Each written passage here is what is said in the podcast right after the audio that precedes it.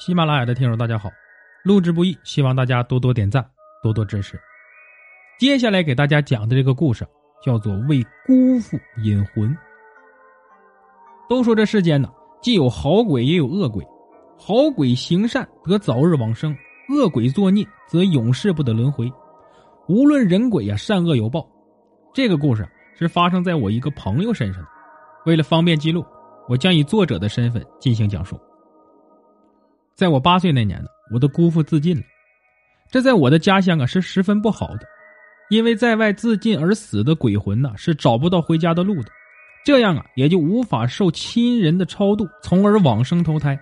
破解之法呀，就是后代为其哭丧，将鬼魂引回家。我姑父啊没有子嗣，所以这个任务呢便落到了我这个唯一的后辈身上。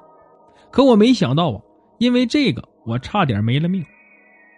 我姑父死后的第三天夜晚十一点，我从灵堂回来，由于太累了，正打算换下衣服就休息。可正当我走到衣橱前，便被眼前的一幕吓得手脚冰凉，连话都说不出来。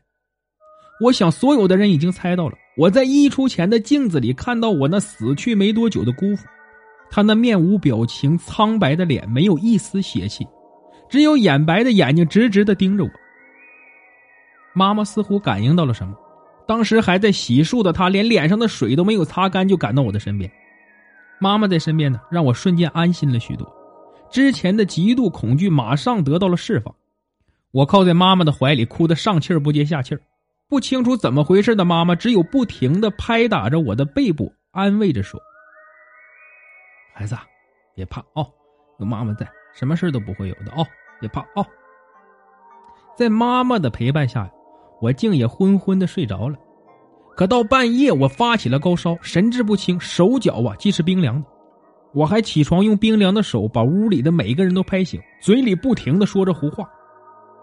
第二天白天，大人们问我晚上的事我一点记忆都没有，嘴角不停的流着口水，人也变得呆傻。看我这样，有人提议给我用老一辈的偏方去邪气，桃木能杀精怪之魂，利气能杀阴邪之气。上了年纪的亲戚们呢，都纷纷的行动起来，到桃园折桃枝，插满房前屋后，还在我的枕头下塞了用红布裹着的剪刀。到了傍晚时分，还在路口大声喊我的名字。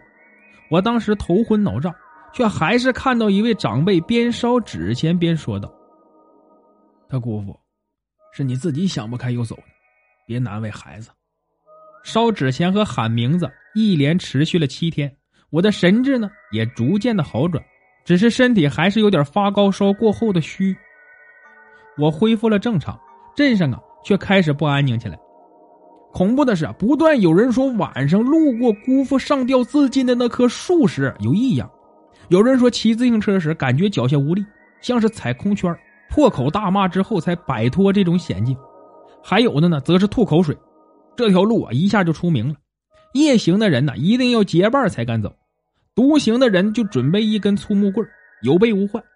镇上的老人们说呀，姑父是在找替身，找到之后才能投胎。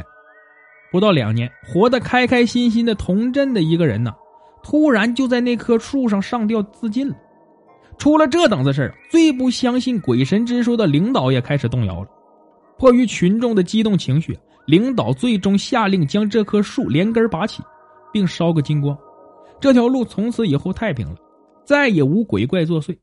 镇上懂阴阳之术的一位老者呀，说是姑父的鬼魂连同那棵树灰飞烟灭了，这便是他害人的果报。